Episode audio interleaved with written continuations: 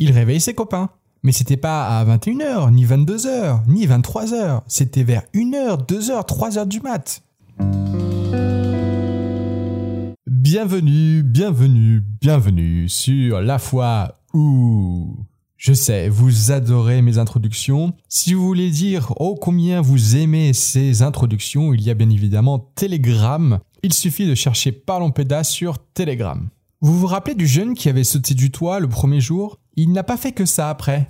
Il faut dire qu'il avait une particularité qu'on a très vite su au vu de son comportement et des médicaments qu'il prenait. Je sens que tout le monde va avoir la référence à Nos jours heureux, mais effectivement c'était un peu le cas. Il était hyperactif. Et au début du séjour, ses parents ont décidé de ne pas lui donner les médicaments et de les remplacer par un traitement aux plantes. Là, vous la voyez vraiment bien, hein, la référence. Hein. Alors, qu'est-ce que ça a eu comme résultat au final? Déjà, le premier jour, il a sauté du toit. Après, il y a eu d'autres euh, problèmes de comportement, mais jamais de façon agressive. C'était plutôt quelque chose qui était souvent de l'ordre du challenge, un challenge stupide qu'on lui propose et qu'il réalise forcément. Mais là où ça devenait compliqué, c'était le soir. Parce que le bonhomme, sans ses médicaments, il n'arrivait pas vraiment à dormir. Et qu'est-ce qu'il fait un enfant quand il n'arrive pas à dormir? Je dirais même quand l'enfant est surexcité. Il réveille ses copains.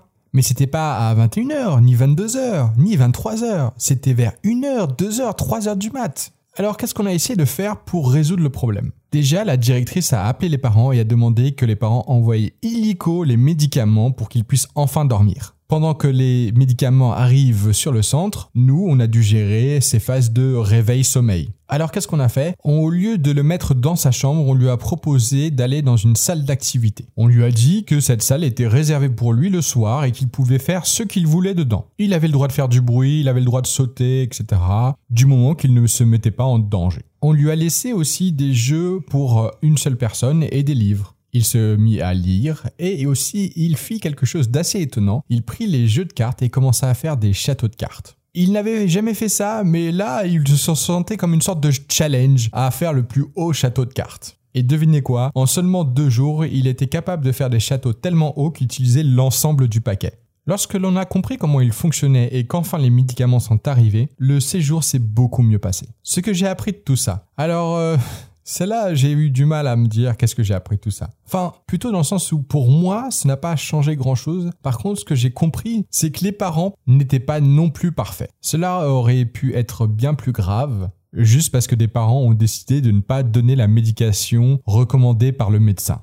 Et bien évidemment, quand je repense à cette expérience, je repense à ce film Nos jours heureux, qui pour moi a été là tout au long de cette aventure. C'était la fois où si vous avez aimé cet épisode, bien évidemment, vous pouvez le partager ou mettre un avis 5 étoiles sur iTunes Podcast. Je vous souhaite une bonne journée. C'était Hugo de Parlons Pédas.